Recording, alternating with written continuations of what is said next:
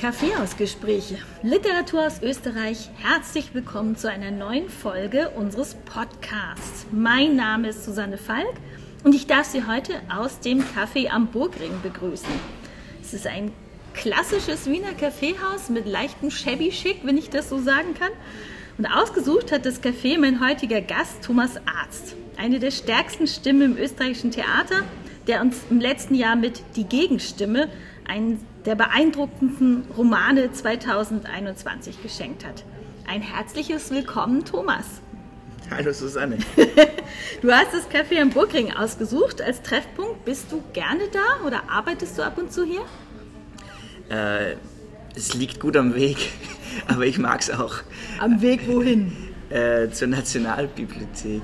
Äh, ich recherchiere sehr viel für meine Arbeiten das hat sie über die letzten Jahre als guter Ort erwiesen, dass ich auf der Nationalbibliothek sitze, aber braucht dazwischen auch gern mal ein Kaffeehaus und da hat sie das angeboten hier. Es war, ist mittlerweile auch so ein Ort, wo, wenn ich am Weg zu einer Lesung bin, ich da nochmal was trinke, dass ich mir Mut antrinke und dann zur Lesung gehe. Habe ich auch schon gemacht. Äh, und äh, wenn Schließtage sind bei der Nationalbibliothek und ich habe es wieder mal vergessen, dann komme ich auch hierher und schlage hier meine Zelte auf. Sehr gemütlich hier. Hier kann man, glaube ich, gut arbeiten. Ähm, Thomas, ich stelle dich mal kurz den Zuhörerinnen und Zuhörern vor. Du bist Jahrgang 1983, geboren in Schlierbach, schreibst seit vielen Jahren schon großartige Theaterstücke, etwa äh, Grillenparts oder Johnny Breitwieser oder Totes Gebirge sind einige Titel. Die Anschläge der nächsten Woche, äh, von nächster Woche oder auch eben ganz aktuell Monster und Margarete. Außerdem bist du Vater von zwei kleinen Töchtern, ganz stolzer Vater. Und im letzten Jahr ist dein Debütroman eben im Residenzverlag erschienen, habe ich schon erwähnt, Die Gegenstimme. Siehst du dich mehr als Dramatiker oder sagst du ganz selbstbewusst, ich bin Autor und da gehört die Prosa auch dazu? Das sind so interessante Zuschreibungen, die mir von außen kommen. Äh, bei einem Fernsehinterview war das ganz am Anfang, da war, hat dann die Interviewerin gefragt, und was soll man drunter schreiben? Dramatiker Thomas Arzt. Und ich habe erstmal so richtig darüber nachgedacht. Ich, ich, ich habe immer früher gesagt, ich, ich schreibe. Dann bin ich drauf gekommen, das ist irgendwie uns, uns, unzureichend äh, für die Benennung, auch, auch wenn man im, im Buch, Buchmarkt irgendwo in der Auslage liegt, dann braucht es ja Einteilung, ob du Prosa bist oder Theater. Äh, ich sage, ich bin Schriftsteller, weil äh, den finde ich sehr handwerklich, den Begriff. Ja, ich, ich, stelle die Schrift. ich finde es auch. Wenn mich Leute fragen, was ich mache, sage ich auch immer Schriftstellerin. Andere mögen den Begriff gar nicht. Das hört ihnen dann zu hochgestochen oder hört sich, hört sich zu hochgestochen an oder wollen dann lieber nur Autor sein. Aber Autor eben zum Beispiel im US-amerikanischen Raum sind ja auch Journalisten und die gliedern wir hier im deutschsprachigen Raum explizit aus. Und insofern Schriftsteller eindeutiger. Das ist klar, das ist, das ist Fiktion. Du meinst, wir beide sind nicht nur befreundet. Ähm, du bist auch für mich sowas wie mein Sparring-Partner beim Schreiben, um mal eine Sportmetapher zu benutzen. Ab und zu sprechen wir zweimal äh, Ideen durch, äh, manchmal in selteneren Fällen die Texte selber, meistens eher die Ideen. Und sowas finde ich ist immer was ganz Besonderes unter Autoren. Das gibt es gar nicht so oft. Ich habe kaum andere Leute, mit denen ich die Sachen durchspreche, außer dann natürlich die Lektoren und so weiter. Wie ist es bei dir? Sprichst du gerne mit anderen, mit dem Gegenüber deine Figuren und Texte durch? Brauchst du das? Ähm, ich brauche es immer wieder mal, aber ich tue mir schwer damit, noch immer. Äh, wenn ich jetzt so mal das erste Theaterstück war 2011 auf der Bühne. Seitdem bin ich eigentlich immer irgendwie am Schreiben und Arbeiten und das ist mein Beruf. Äh, ein Espresso Macchiato bitte. äh, und ähm, ich, dass man das beschreibt, was man gerade macht, ist ja schon per se mal schwer und ich lasse mich schnell verunsichern. Das ist auch jetzt immer wieder noch so, dass ich für mich eine gute Idee äh, finde und die jemanden erzählen möchte und einfach schon die Mimik des Gegenübers mich total aus der Bahn wirft. Äh, was noch gar nichts heißen mag, weil die, das Gegenüber denkt mal nach, was ist das, was und, und dann fragt vielleicht eine, eine, Verständnisfrage und ich denke mir, oh je, es funktioniert nicht, Idee scheiße.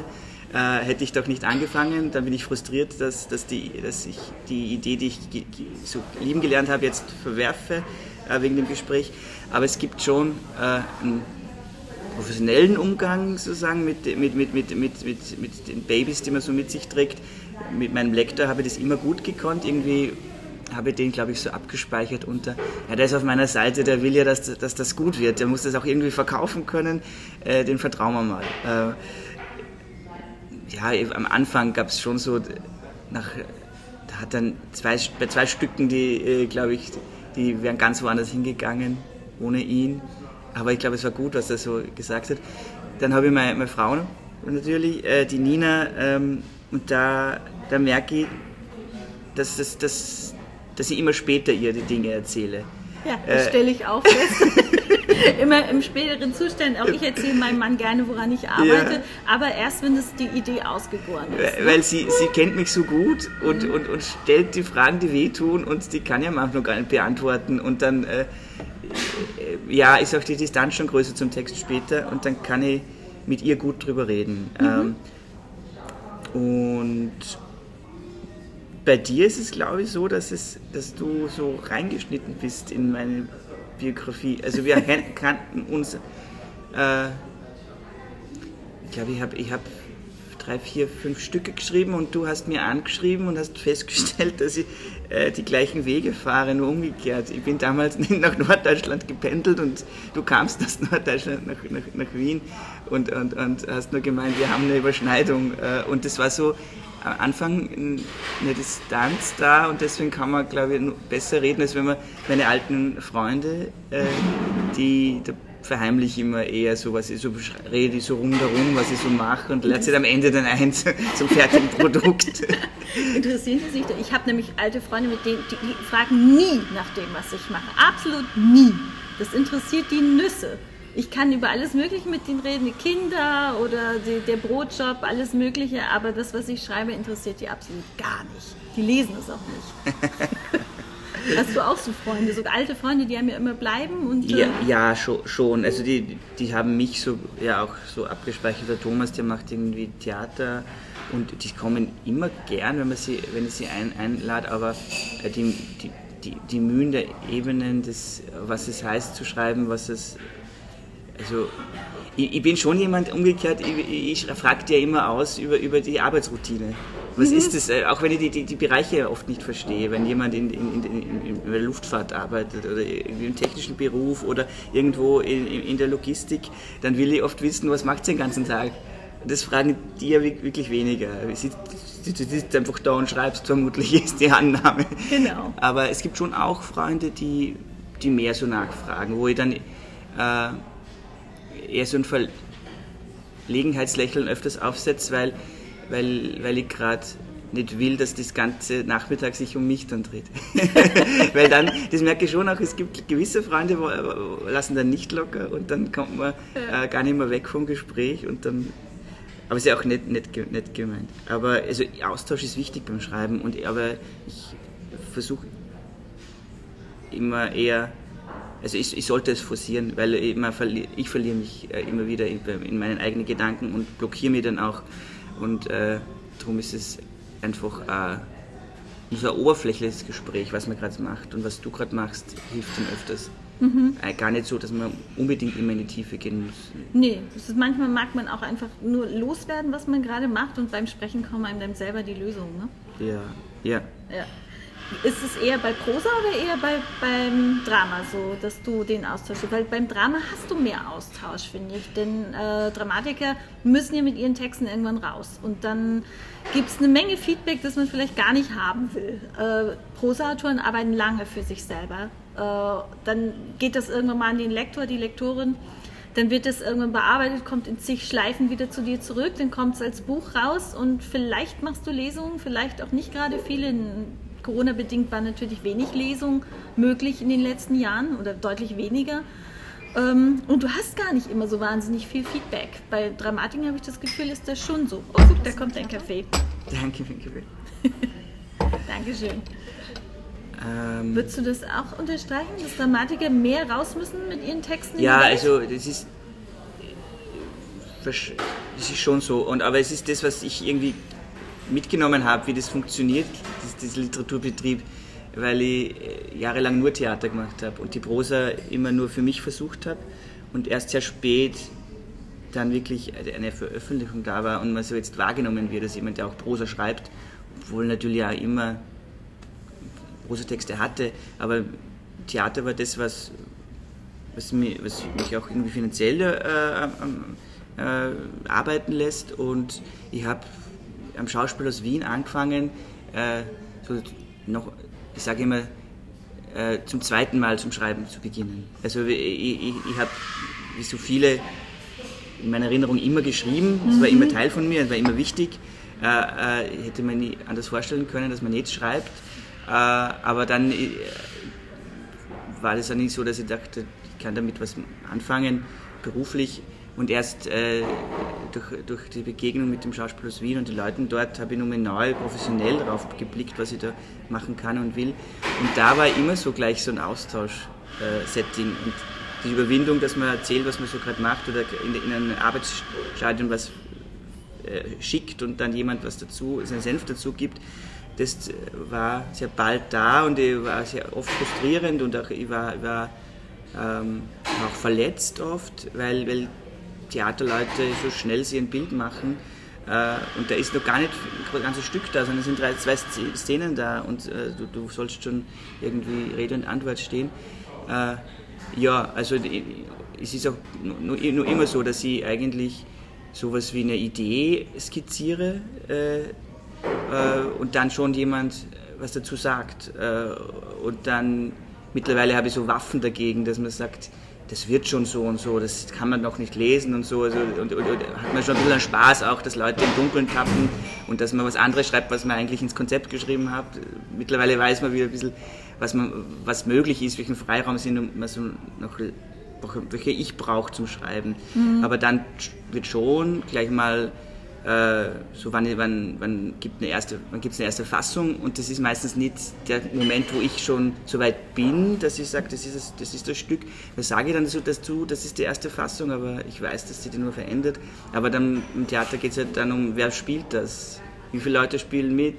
Männer, Frauen, äh, ja, dann gibt es die Bühnenfrage mhm. äh, und, und äh, mittlerweile kann ich das besser einschätzen, wann die Leute nervös werden und haben mir dann auch was zurechtgelegt an so, so Antworten, die die zufriedenstellen, aber mir noch den Freiraum weitergeben. Mhm. Aber es ist schon so, dass man eher so einen, einen Zug losrollen lässt und die Schienen dauernd legt. Äh, und bei der Prosa ist, ja. bin ich dauernd am Schienen legen und lasse den Zug nie losfahren. Das ist so ein Problem. da, da, bin ich so überzögerlich. Darum ja. ist, ist, ist, ja ein Roman da und die zweite Idee gibt es schon lange, aber ich, ich lasse den Zug wirklich nicht losfahren. Weil ich finde, wenn man einen Roman anfängt, wenn man wirklich sich dann einem Werk verpflichtet, dann weiß man, man macht das für einen sehr langen Zeitraum. Das kann zwei Jahre sein, das kann sogar länger sein. Wenn man Glück hat, ist es vielleicht irgendwo bei, bei ein bis anderthalb Jahre. So lange arbeitest du wahrscheinlich nicht an einem Theaterstück jeweils, oder? Ähm, nein. Ähm, eine, eine, eine, eineinhalb Jahre ist, ist, ist, ist ein Stück so, aber da, da gibt es ganz. Ich, ich, ich habe es lange im Kopf und äh, dann schreibe ich schnell runter, dann überarbeite ich schnell äh, dazwischen. Ich arbeite an drei Texten gleichzeitig meistens. Mhm. Das ist eins im Anfangsstadium, eins in der Mitte, eins am Ende, mhm. im Idealfall. Und das überschneidet sich so, dass man dann so zwei Wochen das macht, zwei Wochen das macht, zwei Wochen das macht. Und so ist, ich glaube, so eineinhalb Jahre braucht ein Ding, bis auf der Bühne dann wirklich schon ist. Okay. Ja, schon, ja. Weil, wie gesagt, der, der Zeitpunkt, wo man beschließt, eben ein großes Werk anzufangen, weiß man, da ist man jetzt gefangen für eine ganze Weile. Und ich finde, dann weist man viele Ideen auch immer lange genug von sich, äh, um möglichst zu wissen, das ist dann jetzt die eine Idee, die halte ich auch wirklich so lange durch. Weil halt das mal mit deinen Figuren zwei, drei Jahre durch, die immer da sind und dich immer begleiten. Ich finde die anstrengend irgendwann. Geht dir das auch so? Findest ja, du ja. deine Figuren auch anstrengend? Ja, ja, ja. Aber das ist ja immer ein gutes Zeichen. Das ist dann, dass man loslassen kann dann langsam. Dann ist irgendwann Zeit, ja. Blöd ist, wenn sie nicht aufhören zu quatschen. Apropos Figuren. Du hast ziemlich viel starke Frauenfiguren in deinen Stücken und eben auch in der Prosa. Ähm, geben die besonders viel her als Figuren? Mehr als Männer? Und du hast auch viele starke Männerfiguren, ist nicht so, aber es ist nee, auffällig. Es war irgendwann eine Entscheidung, weil irgendwer hab, man lernt ja auch die, die, die, Menschen kennen, die das umsetzen, Schauspieler, Schauspielerinnen. Und äh, es ist tatsächlich so, dass, dass äh, in einem gewissen Alter Frauen, das, dass es nicht so viele Figuren gibt für, für, für, Schauspielerinnen ab einem gewissen Alter. Erst dann wieder dann ganz alt und auch oft, oft so Randfiguren. Äh, die Feststellung habe ich irgendwie so abgespeichert also, also ich nehme mir vor, dass ich, dass ich mehr Frauen schreibe, aber wirklich so eine, ich, ich nehme das vor. Dann äh, habe ich zwei Töchter bekommen äh, und habe auch nochmal das Gefühl, ähm, ich, ich, will, will über. Im Schreiben selbst macht es gar nicht so viel Unterschied, finde ich. Also am Anfang, am Anfang ist es so, dass, dass ich oft den Namen, keine Figurenname habe, sondern ich schreibe Dialog. Mhm. Und es können nur alles sein. Das ist total fluid, würde man sagen. äh, ähm, und dann kristallisiert sich was raus. Also nicht immer, aber ich habe das schon oft so gehabt, dass ich dann auch in der Mitte des Stücks nochmal gewechselt habe. Na, das ist doch eine Frau, das ist doch viel, viel spannender. Das mache ich zum Beispiel nie. Ich brauche oft die männlichen Hauptfiguren, um die Distanz zu mir herzustellen. So. Ich, ich als, als weibliche Autorin brauche oft die männliche Figur, um genügend Distanz äh, zu haben. Mhm. Und ich dachte vielleicht, was du, du brauchst es offenbar nicht. Du entscheidest das äh, im Nein, das, das, ist, das ne? ist es nicht. Ist, es ist oft so, wo, wo die größere Spannung herkommt und eine politische Entscheidung jetzt gewesen, äh, dass, man, dass man sagt, ja. es ist, es, scheinbar gibt es wirklich so, so, wenig Frauenfiguren, die überleben im Kanon. äh, ja. Es ist ja auch so, dass, dass ich schreibe sehr viele Stücke, die heute nur einmal auf der Bühne waren, dann ist die Frauenfigur leider auch, hat auch nichts geändert, aber für den einen Abend vielleicht. Ähm, In Summe machen die dann wahrscheinlich einen Unterschied, ja? Ja, ja. Spannend, weil wie gesagt, ich habe immer, ich, ich brauche das wirklich, dass äh, ich nicht immer identifiziert werde mit meiner Hauptfigur. Und das passiert mir, wenn ich Frauen schreibe, grundsätzlich. Dass Frauen, äh, dass, dass Männer wie Frauen immer sagen, ja, das bist doch du. Und ich sage, mhm. nein, ich habe mit dieser Figur absolut nichts gemeinsam, obwohl das jetzt vielleicht eine Frau im gleichen Alter wäre. Das passiert mir nicht, wenn ich einen äh, Mann schreibe. Spannend. Und bin dann freier, kann den auch viel mehr tun lassen, weil die, der implizierte Leser schon mal gar nicht da ist, der mir dann sagt, ja, aber das bist doch du und wieso machst du das denn? Das ist doch schrecklich. Und ich mir immer denke, meine Frauenfiguren Dinge machen zu lassen, die ganz schlimme Dinge sind, kostet mich mehr Überwindung, als Männer schlimme Dinge machen zu lassen, eben weil ich schon weiß, äh, was da am Ende wieder für Reaktionen kommen. Die auszublenden ist gar nicht einfach, finde ich. Und drum macht es leichter, wenn man gleich mal die Distanz zwischen sich und die Figur bringt. Ja, also die Distanzfrage ist, ist bei mir auch wichtig, aber sie hat, die hat weniger mit, mit der Geschlechterfrage zu tun sondern mit der Situation, in der ich mich gerade befinde. Also ich habe gerade ein riesiges Problem mit einem äh, Theatertext. Da hatte ich vor zwei Jahren eine gute Ausgangssituation im Kopf und habe die dem Theater geschildert und fand, finde noch immer, dass das eigentlich eine ein guter Startpunkt ist für ein Stück, aber es geht um, um Erbschaft und um Todesfall und das, was bleibt und ob man mit dem weiterlebt, aufteilt, ob man das vernichtet, was man dann hat, ein, ein Stück Wald in dem Fall. Und das Problem ist einfach, dass in dem, in dem Jahr dann ein Todesfall in meiner eigenen Familie gab und dann auch eine Trennung der, in, in der Familie und alle Familiengespräche im Stück plötzlich viel zu nahe an dem sind, was gerade bei mir in der echten Familie abgeht. Und äh, das, ich kann das dann gar nicht so, dann müsste ich eins zu eins die, die, die Familienkonflikt schreiben. Das hat aber in diesem Stück gar nichts verloren. Ja. Das müsste, das müsste dann ein ganz an, das würde dann irgendwie viel ehrlicher sein, wenn es nicht um einen Wald geht, sondern tatsächlich um das, um was geht in der Familie. Ja. Äh, und, und, im Wald laufen, müssten ganz andere Leute rumlaufen, damit ich schreiben kann. Das zerstört wieder die Grundidee. Jetzt habe ich das einfach äh, ad acta gelegt und mhm. äh, gebeten im Theater, dass wir entweder das ganz sein lassen oder was. Ich habe was anderes hingeschickt. Ja. Ich habe einfach ganz ein anderes Stück geschrieben und den jetzt mal geschickt. Okay. Und mal schauen, was passiert. Jetzt wartest du auf die Reaktion. Richtig. ja, das ist, ich, ich, kann das nachvollziehen. Ich will seit Jahr und Tag in einem Stück schreiben über School-Shootings. Äh, und da ich zwei Söhne habe, die selber in die Schule gehen, ist mir das so nah. Jedes Mal, wenn ich irgendwie anfange zu recherchieren und zu lesen und mich einarbeite und diese ganzen Teenager lese, sehe in Dokumentationen und die berichten über ihre Traumata, sehe ich immer nur meine eigenen Kinder. Und das ist so nah, dass ich das nicht aushalte. und denke, vielleicht muss das noch eine Weile liegen, bis ich dann so weit bin, dass ich das aushalten kann. Aber da habe ich auch keine professionelle Distanz. Ja. Manche Themen gehen erst später im Leben. Du, äh, was wir beide aber tatsächlich gemeinsam haben, äh, abgesehen davon, wir, wir, unsere Biografien, wie du schon sagst, laufen eigentlich ganz lustigerweise irgendwo konträr oder, oder gespiegelt. aber was wir beide gemeinsam haben, wir kommen beide eigentlich aus der Provinz. Ähm, und mit dieser Provinz, die einen ja irgendwie trägt und die man mit sich herumträgt, ähm, würdest du sagen, du schreibst ab und zu oder immer wieder kommt es äh, vor, dass du in Mundart schreibst. Es gibt auch ein Stück von dir in Mundart. Äh, das ist die Verteidigung von Moll. ja. ähm, was kannst du in Mundart besser ausdrücken als auf Hochdeutsch? Ja, ähm, ich meine, es, ist, es, es, klingt dann immer so abgedroschen, dass das, was vom Bauch kommt, ist dann in den Mund hat und das, was das, wo die Ratio einsetzt, wäre wär dann das, das, das, Standardsprachliche. So ist es, gar, ist es überhaupt nicht.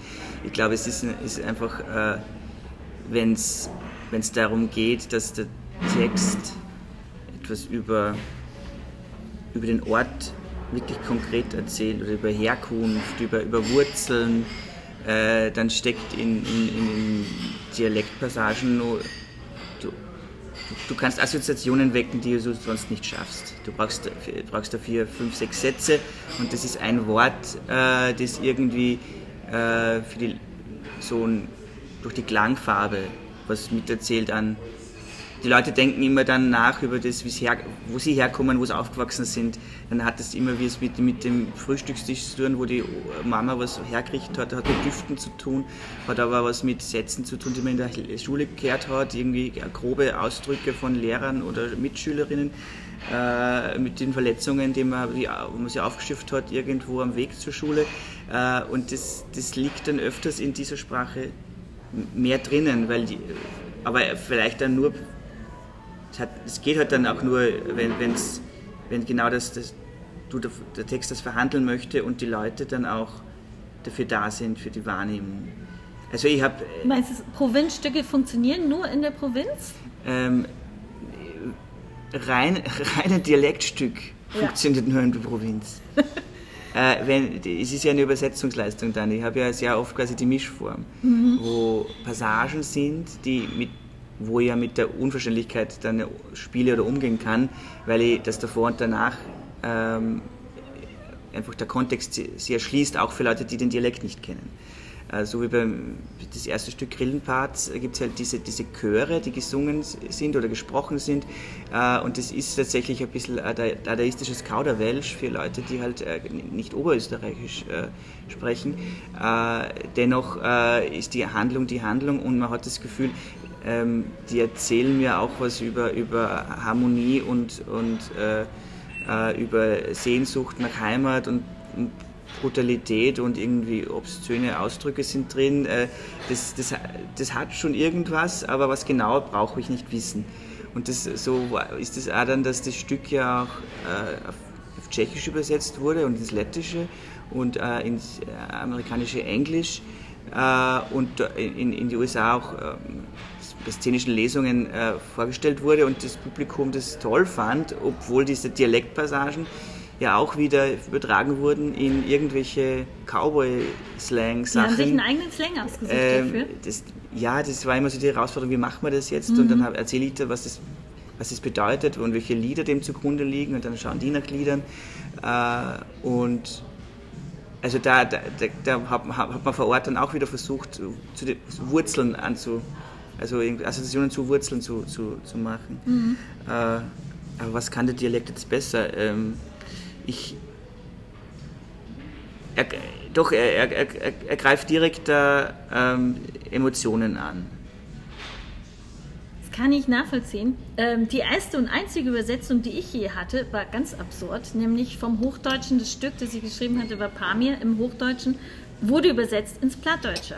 Ha. Und Plattdeutsch ist nun eigentlich mein regionaler Dialekt, wobei Plattdeutsch grenzt ja schon, schon fast an eine eigene Sprache. Und jetzt zum ersten Mal, ich bin seit 23 Jahren in Österreich und habe jetzt zum ersten Mal einen Text fertiggestellt in dem tatsächlich eine Figur durchgängig Plattdeutsch redet. Ich spreche gar kein Plattdeutsch. Das war schon mal das erste Problem. Ich musste dann also meine dialektalen Wurzeln irgendwie wieder neu ergründen.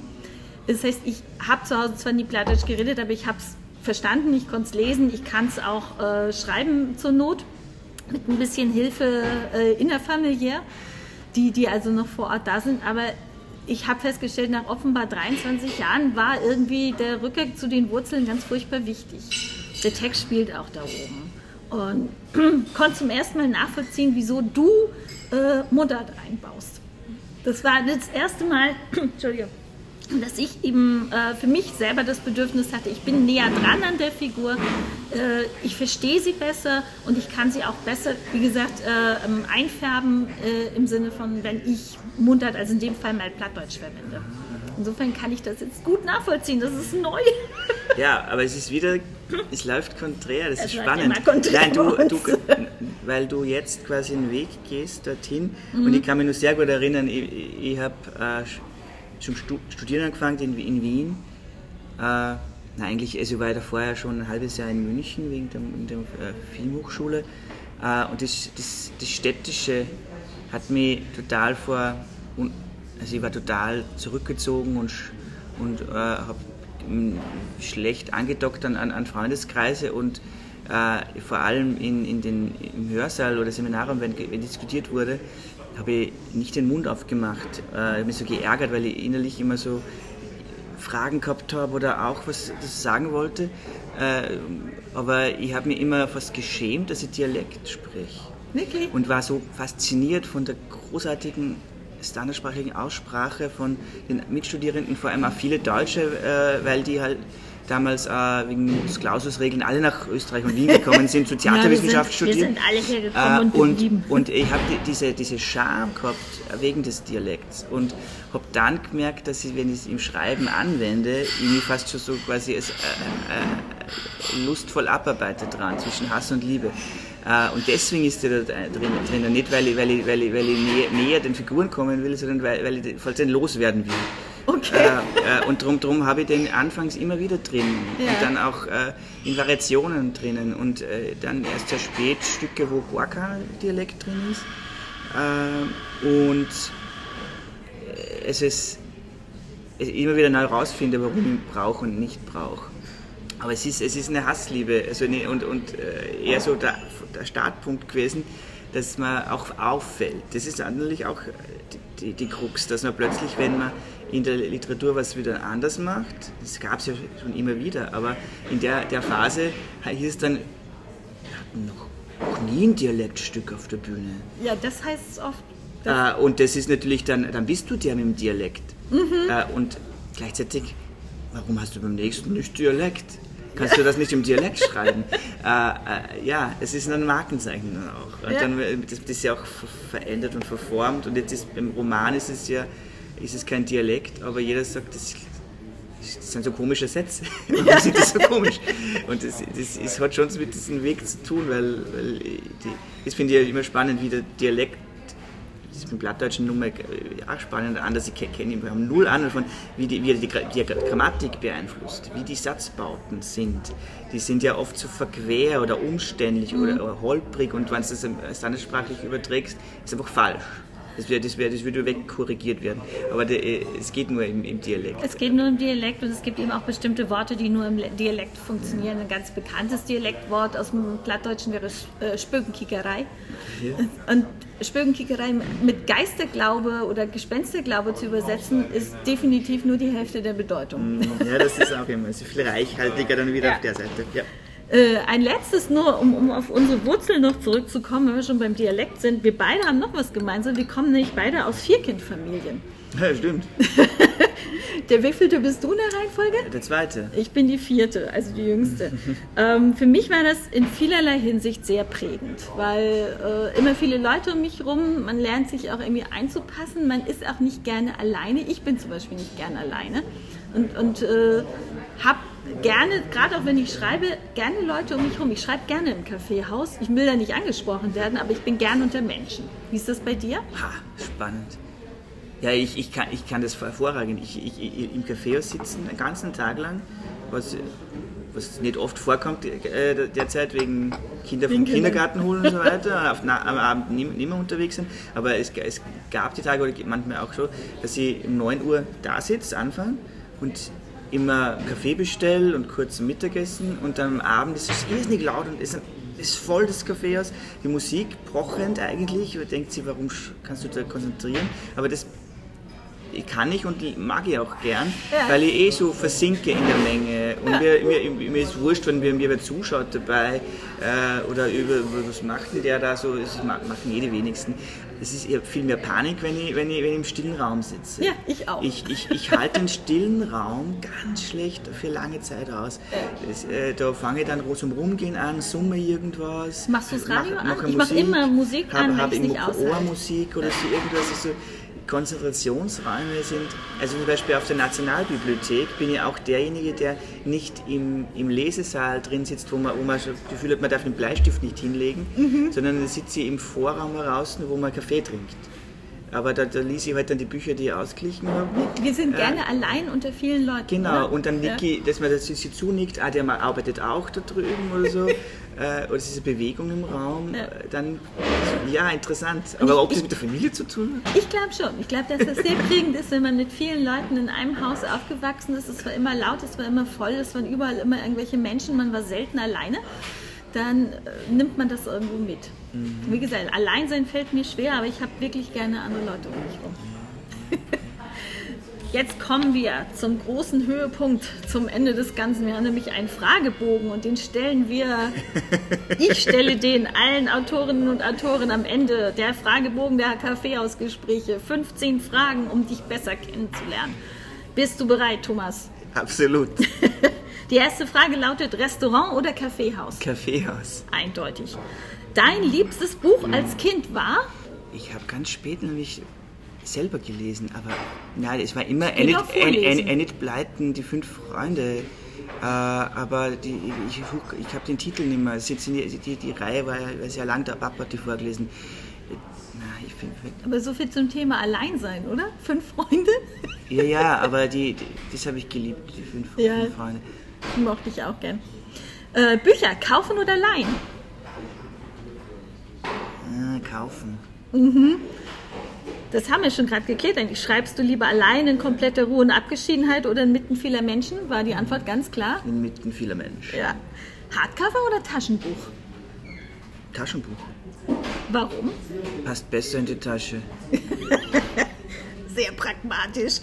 Mit welcher Autorin oder welchem Autor, tot oder lebendig, würdest du gerne essen gehen?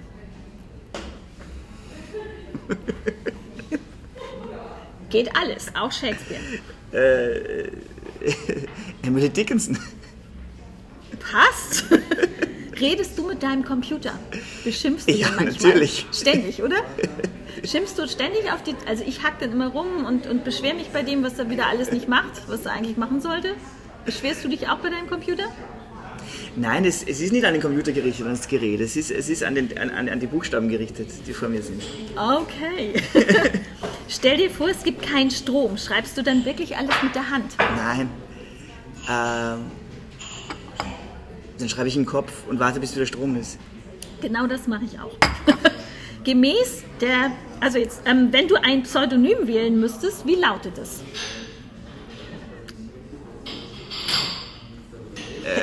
Schon mal ein Pseudonym? Tomologe.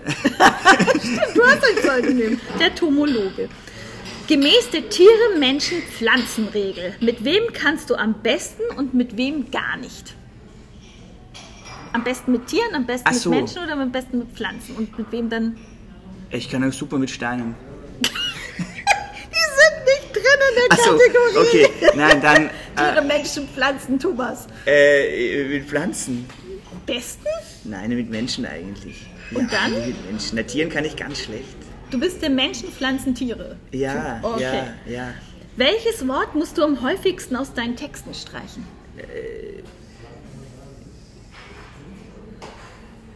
E.